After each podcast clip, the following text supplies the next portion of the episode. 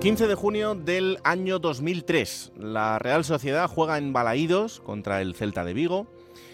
Si ganan, darán un paso casi definitivo para ser campeones de liga. No ganarán ese partido, ganará el Celta 3-2 y el Real Madrid será campeón de aquella liga. Todos los jugadores de la Real soñaban con ganar aquel partido y ganar una liga que habría sido histórica. Que lo fue de igual manera, pero siendo subcampeones. Todos los jugadores de aquella plantilla, menos uno, porque en ese banquillo del equipo vasco estaba sentado Suárez Gurruchaga. Suárez había sido uno de esos canteranos que empezaron en Zubieta y que poco a poco iban escalando hasta llegar al primer equipo, hasta cumplir el supuesto sueño de todos los chavales y de todas las niñas que empiezan a jugar en categorías inferiores y que un día quieren vestir la camiseta de, su equipo. Y digo supuesto sueño porque a veces ese sueño detrás lleva otras muchas cosas que casi nunca conocemos. Y por eso ahora Suárez, con 42 años y con una vida absolutamente diferente, ahora de este lado de la historia, porque habitualmente podéis verle en la ETV y disfrutar también de sus monólogos, incluso de su música, ha querido contar todo lo que estaba viviendo en aquella época, incluso hoy todavía, en un libro fantástico que se llama Subcampeón, que ha salido a la venta esta semana y que ha escrito junto a Ander Izaguirre. Hola, Suárez Gurruchaga, ¿qué tal? Buenas noches. Buenas noches, muy bien, gracias. ¿Cómo estás? Pues bien, bien, bien, agradecido que me deis la oportunidad de hablar, bueno, de hablar y de hablar sobre el libro. Hmm. ¿Cómo han sido estos días? Me imagino que, que te está llamando todo el mundo. Bueno, pues algo nuevo para mí, ¿no? Llevo, como decías, llevo unos, unos cuantos años ya, bueno, trabajando en la tele aquí en Euskal Televista, en ETV, haciendo monólogos, haciendo teatro, algo de música y bueno, pues eh, vender un, una obra de teatro, un monólogo, pues ya, ya he aprendido cómo se hace, pero bueno, hablar de, hablar de un libro, pues no es la primera vez que lo hago, seguramente la última, porque no creo que saque más libros, ya en este libro cuento toda mi vida.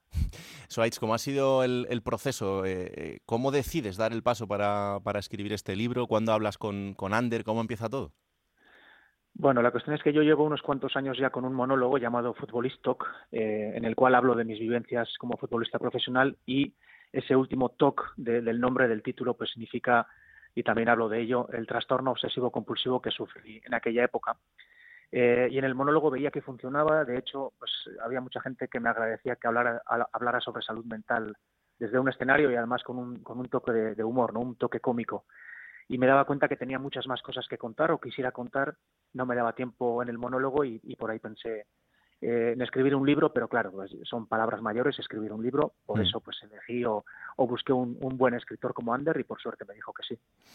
Subcampeones es tu historia durante mucho tiempo, una historia que, mm, que empieza muy pronto, porque tú eh, llegas a la Real solo con, con 13 años. En ese momento, ¿qué era el fútbol para ti? Bueno, ese momento era, en ese momento era mi pasión, ¿no? No, no hacía otra cosa como muchos otros chavales y chavalas de, de, bueno, de esa edad. Eh, era mi pasión el balón, el fútbol, pero bueno, pues ya cuando llegué a la Real, ya con 13 años, pues ya sientes que estás dentro de una institución, en ese club que, que, que en fin, tanto quieres, y ya creo que empecé a sufrir un poquito esa, esa presión o ese agobio dentro del campo, ¿no? Eh, luego ya hasta, hasta que debuté en primera división a los 19, pues esa, presión, esa presión fue soportable, pero, pero después, bueno, se complicó y, y bueno, fue casi inasumible, ¿no? ¿En qué punto eh, tú te das cuenta de que, de que eso que te está pasando en el, en el día a día no, no les pasa a tus compañeros y, y, y que hasta cierto punto eh, a ti te hace no estar bien? Claro, bueno, yo debuto con 19 años contra Atlético, contra Atlético Madrid en, Calderón y me expulsan, ¿no? En, eh, con 19 años me expulsan en un partido que todavía se recuerda mucho en Guipúzcoa porque el delantero que tenía que marcar era Jimmy Floyd Hasselbank, mm. el holandés. Mm. Eh, me expulsaron y él, bueno, se enfadó conmigo en una acción normal porque yo fui muy pesado con él y me dio un codazo sin balón, eh, eh, las cámaras lo pillaron, lo sancionaron después, en fin, se montó un, una polémica, polémica bastante seria mm. y yo pasé con 19 años a ser un total desconocido a que por lo menos en Guipúzcoa me conocieran, incluso medios nacionales me vinieran a, a entrevistar. Eh, en ese momento cambió tanto mi vida que, que bueno, pues eh, luego no supe gestionar toda aquella presión, porque además aquí en Guipúzcoa pues se pensó que, ojo, tenemos aquí un central para 10 años, alguien que puede marcar una época, y bueno, yo era un crío, y siempre he pensado que para para despuntar o para triunfar a esa edad tan joven hay dos maneras, ¿no? O ser más maduro de lo que te toca, ser muy maduro, hmm. o ser un inconsciente, ¿no? Y yo no era ni una de las dos, por desgracia, y, bueno, pues no, no pude no pude gestionar todo aquello. Es que, em, claro, muchas veces cuando, cuando un chaval llega al primer equipo y de repente eh, se pone sobre él la ilusión de, la afición, eh, la ilusión de, la gente del club, en decir, bueno, pues tenemos un chaval que, va a ser el, futuro para el equipo, no pensamos en, lo que eso lleva detrás, ¿no? Y, muchas veces es eh, algo que no le corresponde a alguien de esa edad. No, seguro que no le corresponde. La verdad, cargar con tanta responsabilidad, ¿no? O sea, hay, bueno, hay toda una provincia que, que, depende, o sea, depende de ti casi o de tu equipo eh, si va a dormir bien hoy o no, ¿no? Eh, va a dormir bien o no. Y, y se, se pone una, una, responsabilidad encima de los hombros de, un chaval de 19, 20 años que, bueno, no le corresponde.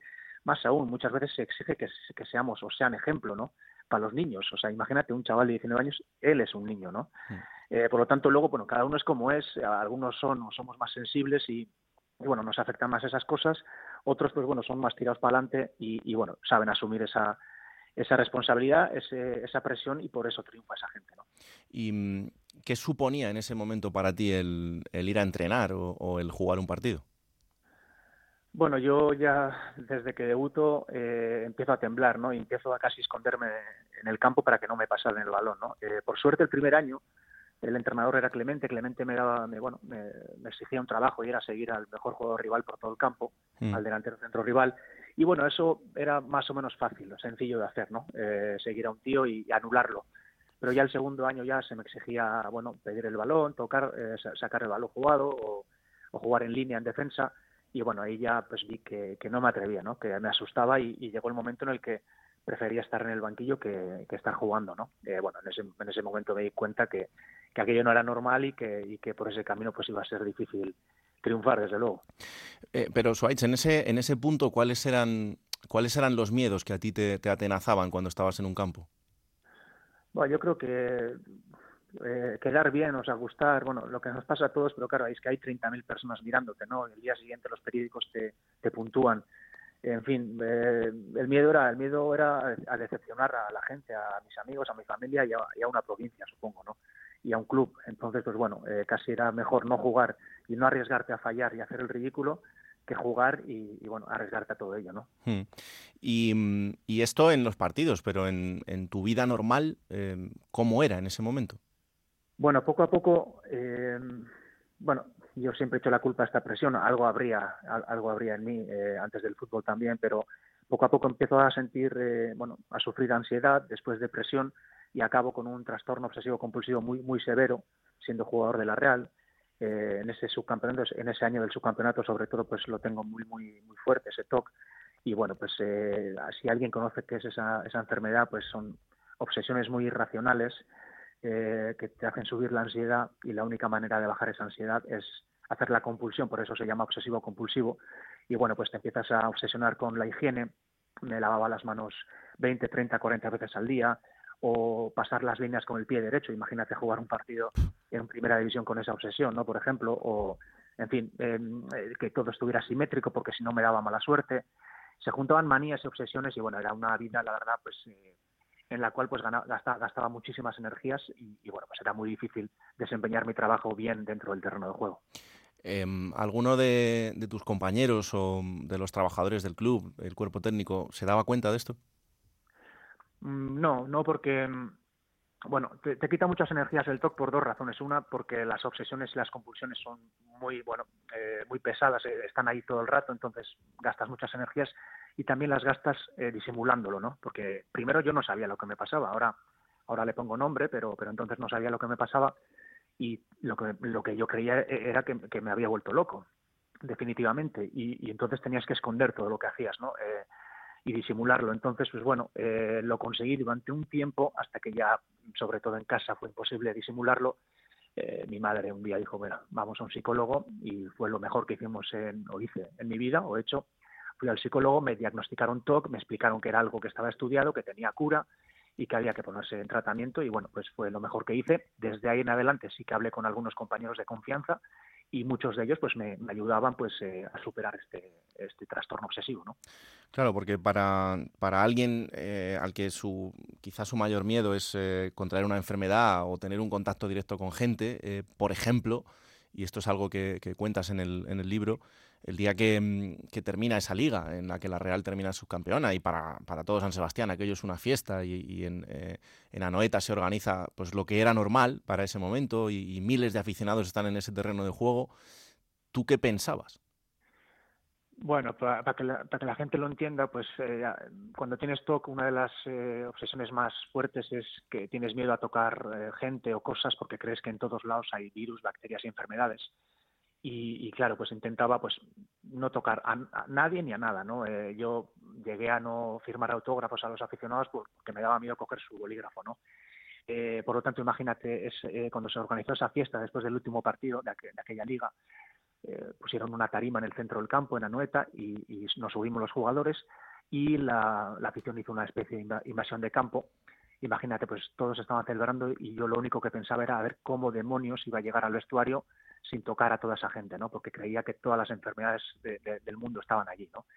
Pues eso, imagínate, pues eh, todos celebrando y tú pensando en eso, pues imagínate la vida cómo iba, ¿no? En aquel momento que todavía no, no había no había acudido a ningún psicólogo.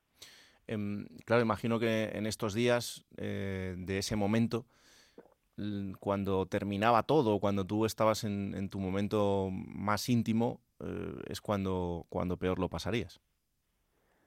Eh, sí, sí. Eh, mira, lo contamos en el libro y es así de triste, pero eh, los únicos momentos donde no sufría de verdad era eh, durmiendo ¿no? o, o, o bebiendo. ¿no? Eh, cuando salíamos de fiesta, pues me tomaba unos tragos y, y, bueno, pues ahí los miedos pues desaparecían, pero claro, obviamente pues siendo futbolista de primera división pues no, no, no procedía eh, y, no, y, no, podía estar bebiendo todo el rato, ¿no? Hmm. Entonces, cuando me quedaba solo, eh, cuando ya no había ruido ni un lado y me quedaba solo en mi casa, pues es verdad que ahí me, los agobios me, me, apretaban aún más y la oscuridad pues llegaba, llegaba aún más, ¿no?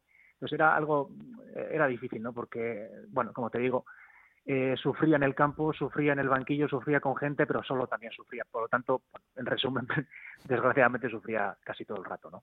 Eh, lo que em, lo que el fútbol te había dado, el fútbol te lo quitó. Sí, sí. Sí, pues ¿quién, quién me diría, ¿no? Lo contamos en el libro, pues que, que, cumplir mis sueños pues destrozaría mi vida, ¿no? Eh, a ver, también le debo muchas cosas al fútbol, buenos compañeros, eh, y hay que ser honesto también. Bueno, pues eh, se gana dinero, pues yo ahora pues no soy rico, pero no, no, tengo que pagar una hipoteca y eso hace que pueda elegir mis proyectos, eh, yo que sé, musicales, teatrales, etcétera. Mm. En fin, me dio muchas cosas buenas, pero es verdad que seguramente me quito, me quito más. ¿Y en qué, en qué punto dices eh, hasta aquí? Esto ya no puede ser y, y, y tengo que, que, encarar mi vida de otra manera. Bueno, a ver, eh, el cambio fue cuando fui, cuando pedí ayuda, ¿no? Que es lo, lo lo primero que debería hacer alguien que le pasen cosas de este, de este tipo, que ahora es más fácil, o bueno, es más fácil, o se habla más de estas cosas, entonces pues imagínate, ¿no? ¿A quién le podía contar yo esto, no? Mm. Ya cuando voy a psicólogo empiezo a empiezo en terapia, sigo jugando a fútbol, pero bueno, me centro más en, en curarme yo, eh, pero sí, tampoco podía pedir la baja. Ahora, ahora se escuchan casos de ese tipo, pero imagínate entonces, ¿no? Pedir la baja por, por depresión, ansiedad o TOC, pues era algo impensable, ¿no? Eh, bueno, fui poco a poco cayendo en categorías, segunda división, segunda B, en fin, y poco a poco pues fui curándome de mi, de mi TOC y poco a poco haciendo las paces con el fútbol pues en unas categorías inferiores donde, bueno, eh, me sentía más cómodo, había menos presión, el nivel, la exigencia era menor y, bueno, eh, me sentía algo mejor dentro del terreno de juego. Poco a poco, pues bueno, fui, fui saliendo eh, tanto del TOC y, también, pues como te digo, haciendo las paces con, con lo que una vez fue mi pasión y durante muchos años odié, ¿no? El fútbol. Mm. Eh, y, luego generando una vida posterior que, que ha venido repleta de, un montón de cosas buenas, eh, en la que te has encontrado, ¿no? Que, que, la vida es otra cosa. Sí, sí, pues mira, yo, yo no sabía qué iba a hacer después de dejar el fútbol. Eh, y bueno, casi por arte de magia, bueno, arte de magia, alguien, uno tiene que buscarlo, pero bueno, empecé a tocar la guitarra, a cantar, saqué un disco hace 10 años, un disco que, bueno, no vale no vale mucho la pena, la verdad, pero bueno, la, lo saqué. Sí, hombre, sí. Bueno, no, a ver, yo la verdad es que hice, siempre digo que no hice el disco que quise, hice el disco que podía hacer, ¿no? Con los mm. cuatro acordes que tenía, que sabía, y empecé a subirme a los escenarios y, y empecé a sentirme mucho más cómodo en los escenarios que, que en un terreno de juego Y bueno, poco a poco cambié la música por los monólogos, la comedia, el humor, empezó a funcionar, sobre todo aquí en el País Vasco, fuera de aquí pues no me conoce nadie, pero aquí por suerte pues las cosas han ido bien. Eh, me llamaron de compañías de teatro para hacer teatro y finalmente la televisión. Y pues en eso llevo 10 años, compaginando bueno, pues, eh, teatro, monólogos y televisión. Y la verdad es que me siento mucho más cómodo ahí que, que, en el terreno de juego. Tengo mucha más confianza en mí mismo en un escenario que en un campo de fútbol. Y bueno, pues la verdad es que estoy disfrutando mucho más ahora que cuando era futbolista. ¿Y ahora con 42 años eres feliz? Feliz, Fua, que, que, es complicado, es complicado. Sí, es complicado, es complicado. Eh, no sé si aspiro a ser feliz o a, tener mm, lo que aspiro es a tener muchos momentos felices, ¿no? Eh, mm. porque la felicidad así seguida, pues me parece complicada seguramente. Mm. Bueno, sigo peleando, estoy mucho mejor que hace 20 años, que hace 15 años, pero bueno, sigo, sigo peleando, eh, sigo intentando mejorar. Bueno, sobre todo, alguien que tiene TOC, el mayor problema que tiene es que está alerta 24 horas y bueno, y eso es lo que lo que busco, ¿no? Eh, no estar alerta con todo, relajarme un poco, vivir más tranquilo eh, y bueno, poco, a poco lo voy consiguiendo, pero bueno, queda camino todavía. Hmm. Oye, Suárez, eh, dentro de, los muchos jugadores con los que tú has compartido carrera, hay gente como, como Xavi Alonso, como Xavi Hernández, incluso con la selección española, o como Iker Casillas. Em, el, momento de, de Xavi, ya, ya entonces, porque ya entonces era un muy buen jugador, pero todo lo que vino después y el entrenador que estamos viendo ahora, ¿tú te lo esperabas? No, no. Eh, espero que no se lo tome mal él, pero él jugábamos juntos en el Sanse, en la Real B. Eh, él tiene un año menos que yo. Y era un jugador, de verdad, o sea, como, yo, como, como otros muchos, bueno, pero, pero bueno, no, ni impensable que, que, acabara siendo uno de los mejores centrocampistas del mundo. Se fue a Leibar cedido, o lo enviaron, lo mandaron a Leibar, mm. eh, y cuando volvió, yo no sé, en seis meses pasó de ser un jugador bueno, pero que, en fin, en fin, que había otros tantos como él, yo creo, en la Real entonces, y volvió de Leibar y en seis meses se convirtió en uno de los mejores centrocampistas del mundo. Entonces, la verdad que no me lo esperaba, o no nos, no nos lo esperábamos, pero, pero bueno, súper orgulloso de haber estado eh, al lado suyo en aquellos años y, verlo triunfar ahora como entrenador, antes como jugador, ahora como entrenador. Mm, desde luego que en el fútbol ha sido de los mejores, pero en la música muy bueno no ha sido nunca, ¿no? Sí, ahí lo contamos en el libro, que, en esas celebraciones de su campeonato, eh, bueno, entre otras cosas, te he hablado de una tarima en la que yo sufrí y tal, pero un mm. par de días después montaron otra tarima más grande aún para, para que, bueno, para, para que hubiera unos conciertos, tocó La Oreja de Van Gogh, Miquel Erenchun, eh, Alex Ubago, y, yo, que sabía tocar el acordeón entonces, ahora también, mm. pues me animé a tocar el acordeón. Y aquí en, el País Vasco, eh, cuando se toca el acordeón, se tocan por parejas. Uno toca el acordeón y, el otro toca la pandereta. Xavi se animó a tocar la pandereta y salimos los dos. Y puedo decir que, bueno, eh, bueno, gente como Xavi Hernández o Sven Steiger o Gerard han jugado en el centro del campo con Xavi Alonso, pero el único que ha tocado el acordeón con Xavi Alonso en el centro del campo he sido yo en, en, toda, en toda la vida. Entonces, estoy orgulloso de ello, pero lo digo en el libro que menos mal que se dedicó al balón, Xavi, que, porque, porque como músico pues no tenía mucho fluido, no era, muy bueno, no, tenía mucho ritmo con, con la pandereta, ¿no. No se puede hacer todo bien en la vida, o sea que a él tampoco le ha ido mal, o sea que, no sé. A, mí, también me gustaría tocar peor el acordeón y jugar, eh, jugar mejor al fútbol como él, Bueno, cada uno a lo suyo, no pasa nada, Suárez, él, él, ha hecho su carrera y, tú la tuya al final, o sea que, que esto es así. Oye, pues eh, un placer enorme eh, haber podido tener esta, esta charla contigo, sobre todo que mm, subcampeón, que ya está en todas las librerías y que animo a todo el mundo a que, a que vaya y, lo compre. Eh, no es un libro, Swites, que además esté escrito desde, mm, desde el dolor, es una experiencia, pero como tu vida también ha girado al humor, pues está tratado un poco también desde ahí muchas veces. Sí, eh, lo decimos tanto Ander y yo, pues yo creo creemos que es un libro que habla de cosas serias pero de manera divertida, ¿no? Eh, tampoco queríamos ni yo quería ir de víctima ni, contar, yo qué sé, no sé, o, hacerle pasar un viaje al lector, un, mal viaje, ¿no? Eh, dramático. Entonces son cosas serias, muchas veces dramáticas, casi trágicas, pero contadas desde desde un punto cómico y creo que la gente como te digo, pues se ve y entiende cosas muy serias, pero, pero se ríe y se divierte. Pues eh, ahora que afortunadamente hablamos de la salud mental desde otro punto de vista, en el que cada vez todo esto está eh, más entre nosotros y, hay que hablar de ello y hay que tratarse y hay que ponerse en manos de los especialistas que, nos ayudan a, seguir adelante, em, libros como Subcampeón también pueden ayudar a muchísimas personas, algunos que están atravesando ese momento y a otros que no saben, a otros y a otras que no saben eh, cómo salir adelante, pues a través de este libro también lo podrán hacer. Así que un placer enorme que seas eh, muy feliz en los ratos que puedas, como todos, porque la vida no es siempre feliz, pero desde luego que te has ganado el derecho a poder elegir lo que, lo que quieres hacer con ella. Así que, Swaits, un abrazo enorme. Eh, un abrazo, muchísimas gracias.